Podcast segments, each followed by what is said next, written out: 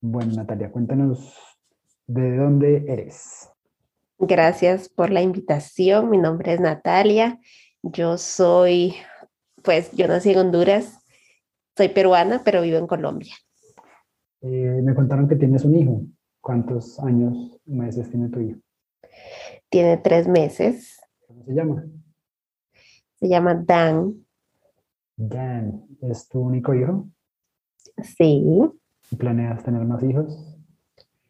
Eh, no que salgan de mis entrañas, tal vez adoptadas.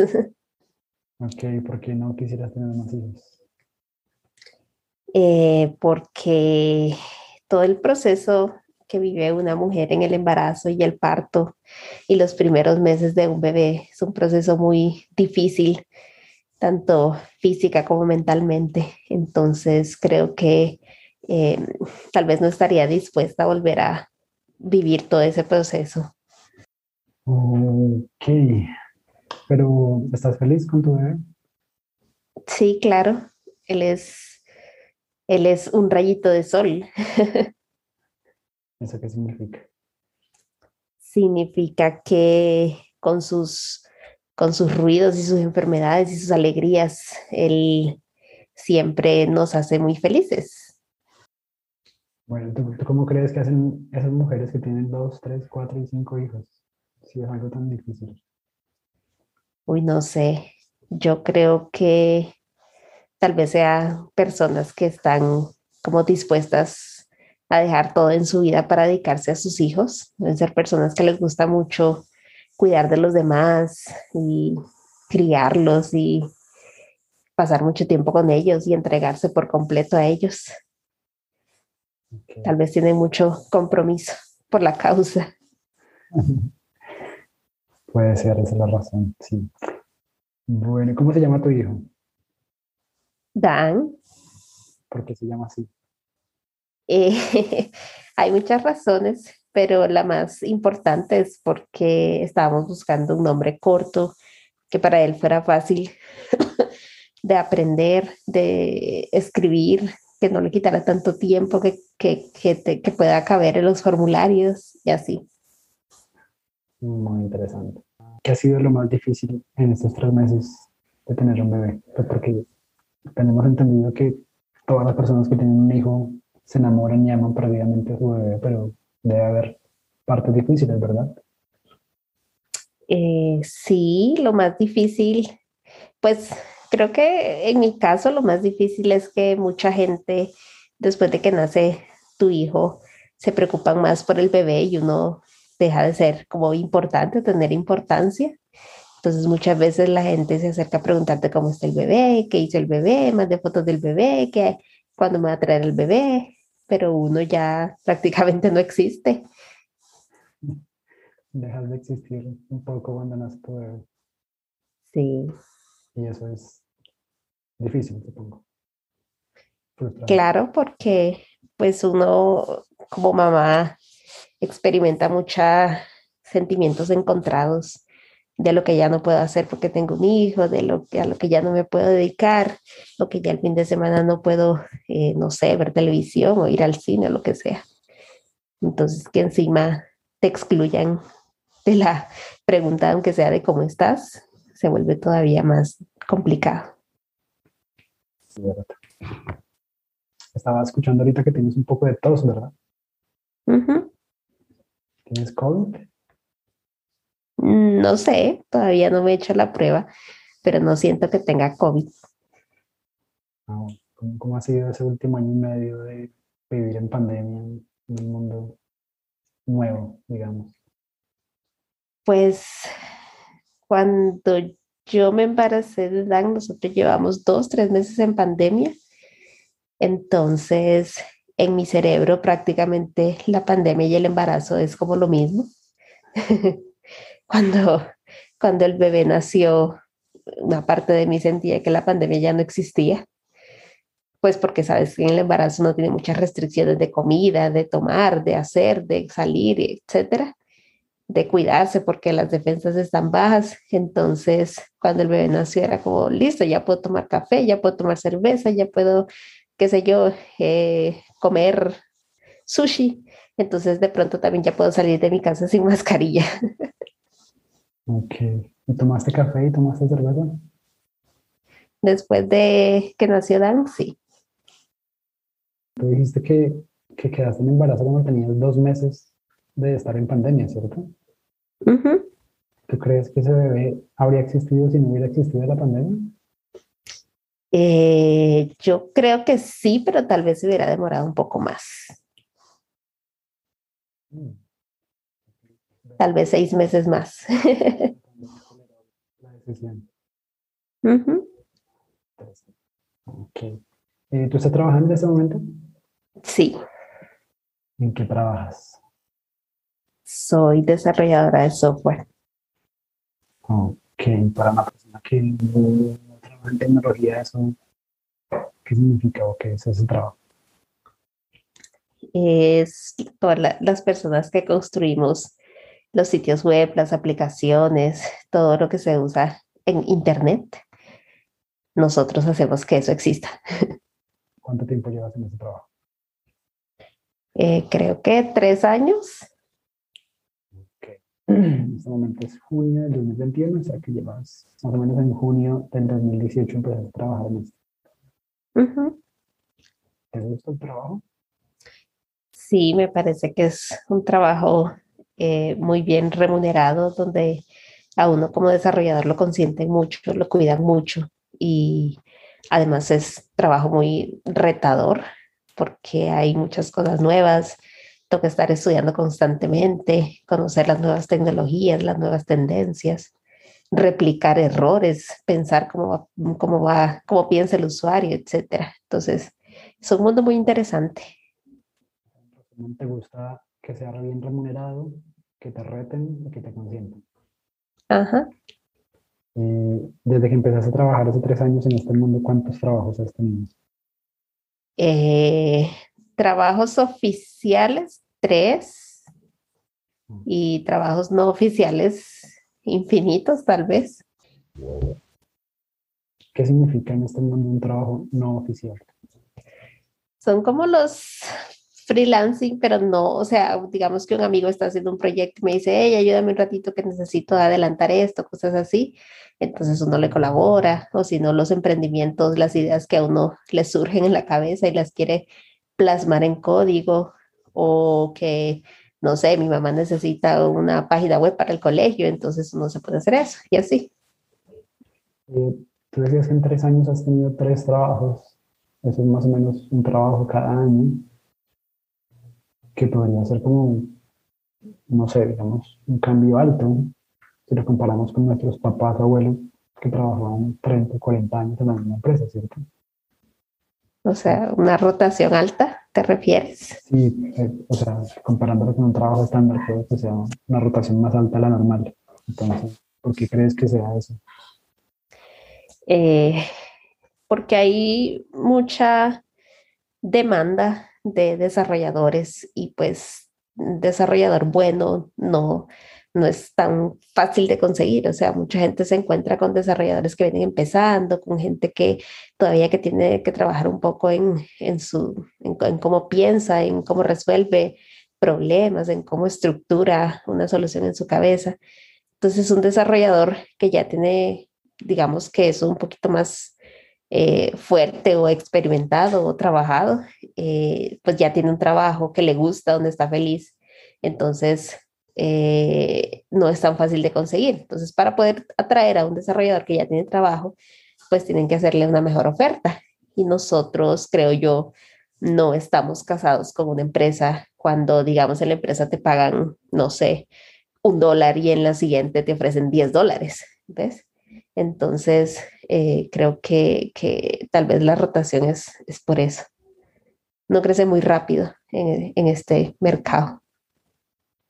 Ok, o sea que los dos, las dos veces que has cambiado de trabajo ha sido por una oferta mucho mejor. Sí, claro.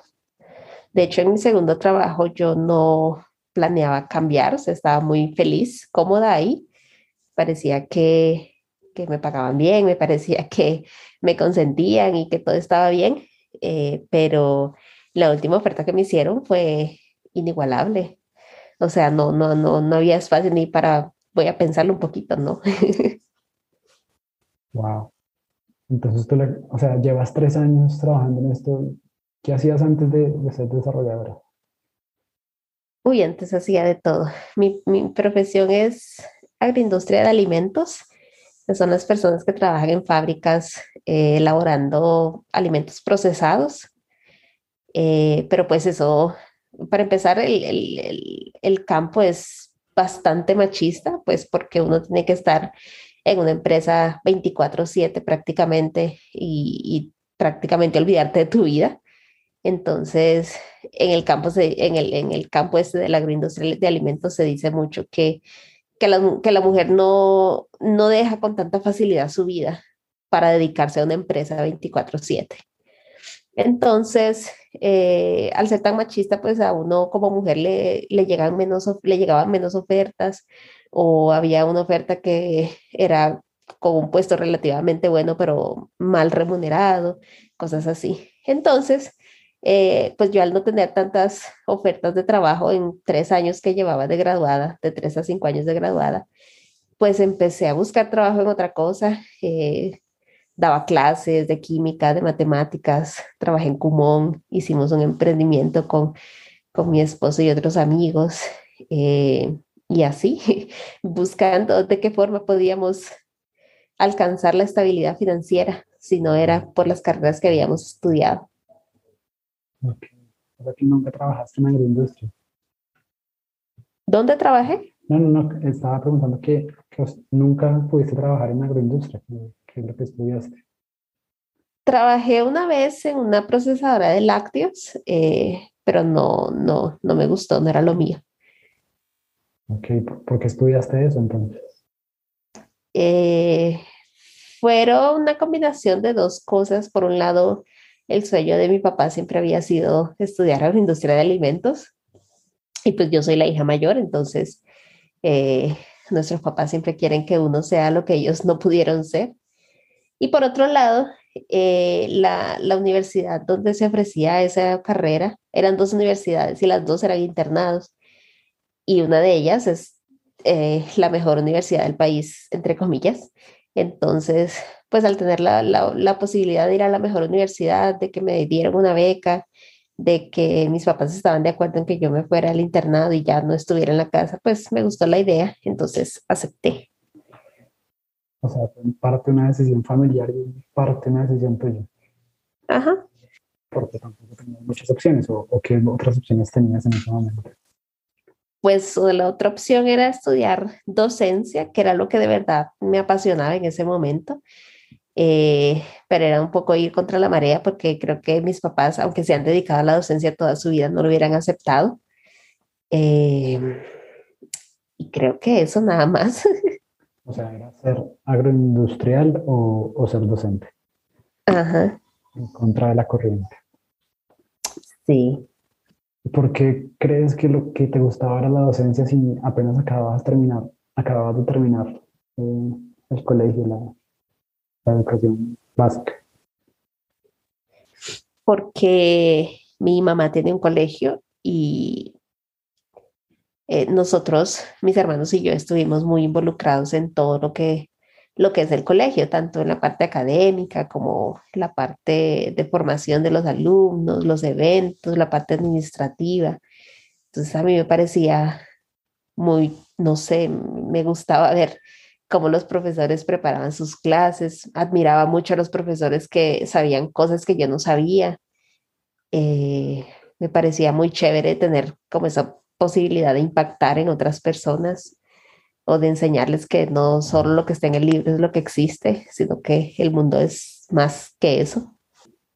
Y ahora que parece que ya has alcanzado tu libertad financiera o tu eficiencia financiera, ¿quisieras volver a a trabajar en eso? Es complicado porque el trabajo docente requiere mucha dedicación, o sea, no toca invertir mucho tiempo para poder tener o, ser un docente bueno, se podría decir.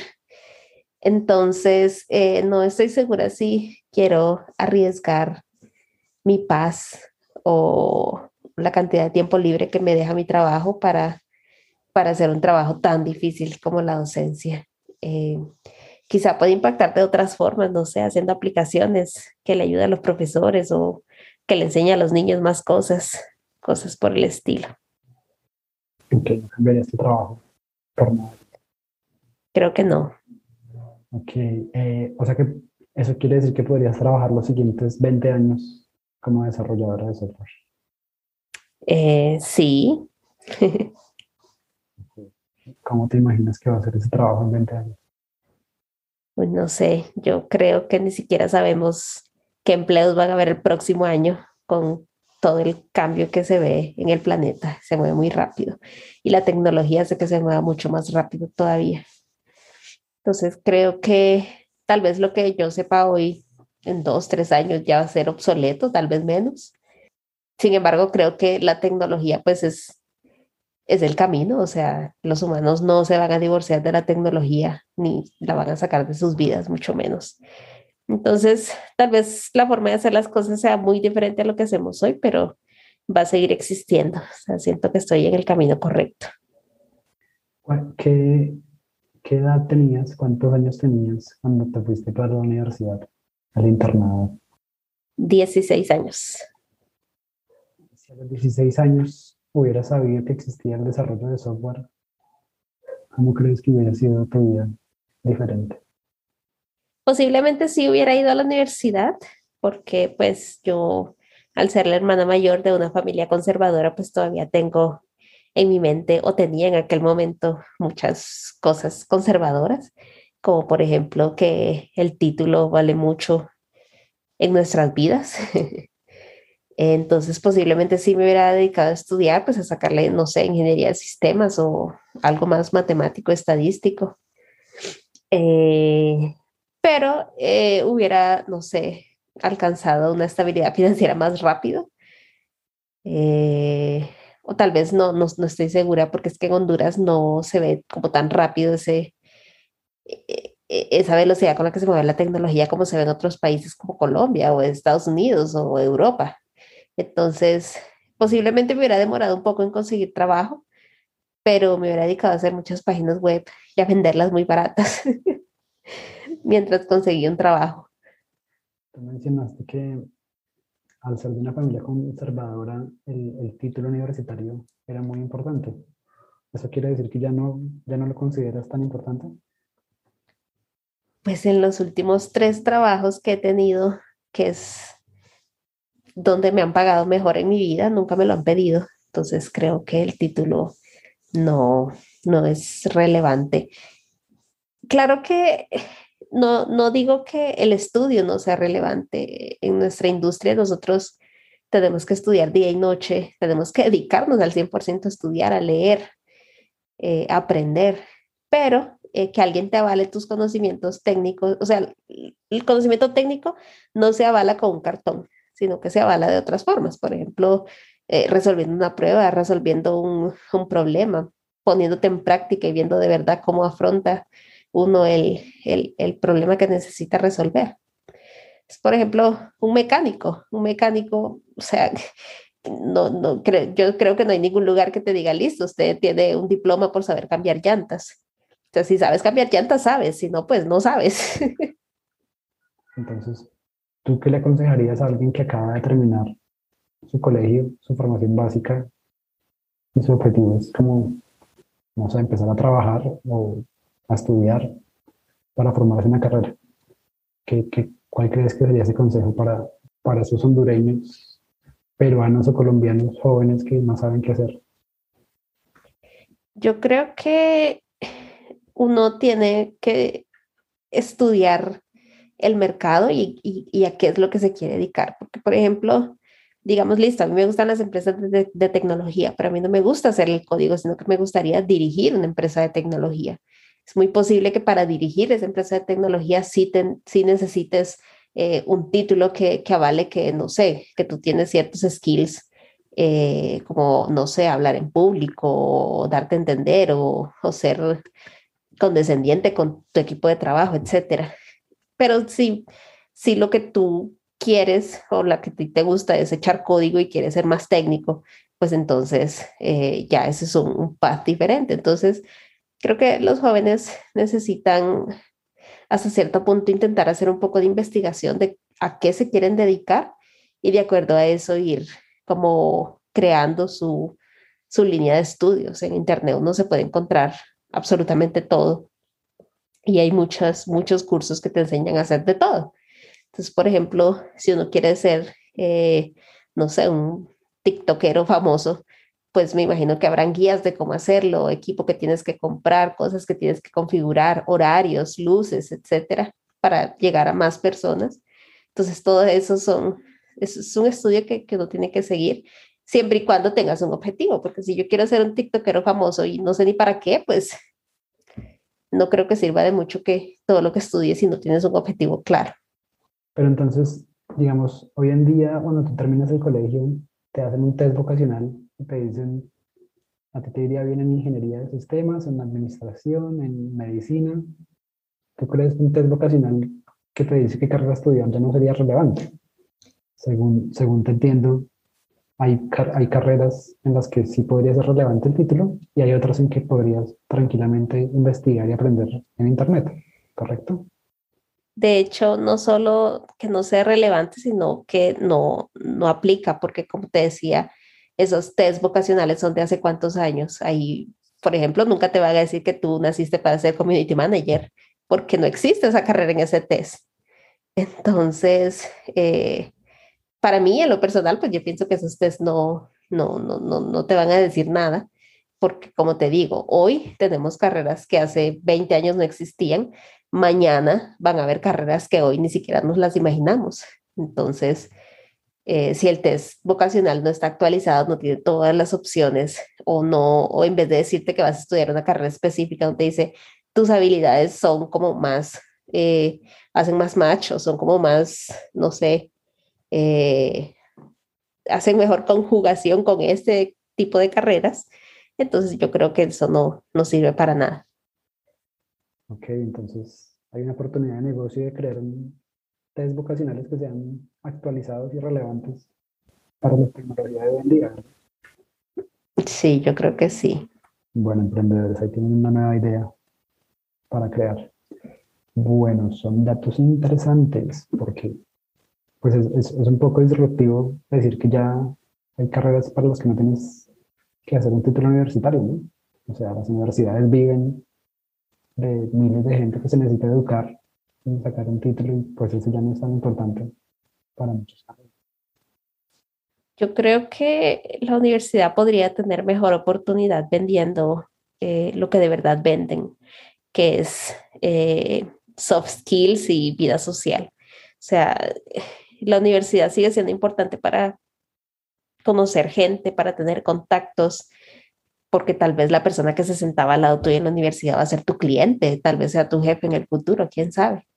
Entonces, eh, la universidad es importante para eso, para que tus círculos no se queden en que solo yo existo y los que me rodean, sino conocer más gente, aprender a hablar con esa gente, aprender a ser social eh, y, todo ese tipo de, de habilidades que solo con la práctica social se pueden desarrollar. A pesar de que haya carreras que no necesitan la universidad, ¿tú crees que si tienen la oportunidad deberían ir a la universidad? Yo creo que si tienen la oportunidad deberían eh, involucrar o conocer personas a través de, de cualquier tipo de evento que tenga que ver con lo que a ellos les interesa. Por ejemplo, si te interesa la programación, pues eh, creo que en este momento de pandemia es difícil, pero antes habían eh, eventos de tecnología donde hablaban de código y luego se ponían a hablar entre ellos de lo que estaban haciendo, de sus habilidades y de otras cosas. Entonces, eh, la universidad es un lugar muy caro, o sea, es muy caro para que solo vayas a hacer amigos. Si no se tiene la plata para pagar la universidad, pues los amigos se pueden hacer en otro tipo de eventos eh, amigos que le sirvan a la industria en la que estás interesado. No, no me refiero a ir de fiesta a conocer, qué sé yo, tu próxima pareja, no, sino gente que de verdad le, le aporte a tu carrera como profesional. Eh, y si se tiene la oportunidad de ir a la universidad, pues eh, definitivamente no cursar una carrera que no tiene futuro en el corto plazo, mediano plazo, eh, sino ver otras, otras opciones que vayan un poquito más allá. Buenos consejos. Bueno, ya para empezar a cerrar este, este episodio, te quería hacer una pregunta, un par de preguntas más personales. La primera pregunta es que nos cuentes un arrepentimiento. Puede ser el arrepentimiento más grande de tu vida o, o el primero que se te venga a la cabeza, algo de lo que te arrepientas en la vida. Un arrepentimiento. Yo creo que me arrepiento, pues no, no, no con melancolía, pero me arrepiento de eh, a veces sufrir tanto cuando un trabajo llega a su fin o cuando voy a una entrevista y, y me dicen que ese trabajo no es para mí y cosas por el estilo. Porque las habilidades que uno tiene ayer son diferentes a las que uno tiene hoy. La habilidad de la, en el campo técnico se crea a partir de la experiencia y, y por un lado eso y por otro lado porque si esas cosas del pasado de las que me he arrepentido o he sentido como como, no sé, que me afectan, eh, hubieran sucedido, pues yo no tendría el trabajo que tengo hoy, quizá no tendría el salario que tengo hoy o la cantidad de tiempo libre que tengo hoy. Entonces, eh, eso, o sea, me arrepiento de, de, que me afecte tanto cuando, cuando tengo problemas con mis jefes y un trabajo tiene que terminar o cuando voy a una entrevista técnica y me rechazan, cosas así. O sea, es parte, es normal, es parte del proceso que uno tiene que vivir para aprender, para seguir estudiando y para conseguir el trabajo de sus sueños. Nunca le das mucha importancia a los, a los momentos negativos o sí, a los momentos no tan felices de tu vida. Sí. Ok. Bueno, la otra pregunta es, ¿qué consejo le darías a, a tu yo joven, a la Natalia de 20 años o de 15 años? ¿Qué le dirías? Eh, ¿Qué le diría? le diría que, que siga persistiendo, o sea, que, que, que aprenda a lidiar mejor con la frustración, que tenga paz mental, que nunca la deje ir y que intente buscar los medios para seguir siendo esa joven a la que no le afectaba nada cuando era joven. La última pregunta, digamos que muchas personas siempre nos estamos preguntando cómo ser más felices, cómo, cuál es el secreto de la felicidad. Entonces la pregunta para ti es, ¿qué te hace feliz? ¿O qué has encontrado que, que te ayuda a llegar a, esos, a ese estado o a esos momentos de felicidad? A mí eh, pues mi, mi, motivo de felicidad es muy personal, creo que cada, a cada quien le tocará así, pero a mí me hace muy feliz eh, tener una estabilidad financiera, me hace feliz saber que si mañana me gusta un abrigo, lo puedo comprar, eh, me hace feliz tener salud y, y, me hace feliz la gente con la que he decidido pasar el, el resto de mi vida o sea, mi esposo y, y mi bebé. Me gusta mucho esa respuesta, en especial porque la empiezas diciendo que la felicidad es diferente para cada persona. Y a veces como que nos esforzamos en encontrar la fórmula secreta que lo resuelve todo y, pues no es así. Cada persona tiene un mundo aparte y para cada persona la felicidad representa algo diferente. Lo encuentran Bueno, sí. ¿algo que quieres decir para cerrar? Eh, no sé, que, que busquen mucha paz. el, el mundo, como pudimos ver el año pasado, pueden pensar incendiarse en cualquier momento y eso no debería ser razón para morir mentalmente, sino que eh, esa paz que uno puede construir desde que es muy joven pueda perdurar toda la vida. muy bien, qué bonitas palabras. Bueno, y para la gente que quiere seguirte en redes sociales, ¿cómo te pueden encontrar como NAH Rivera 7 en cualquier red social. Listo.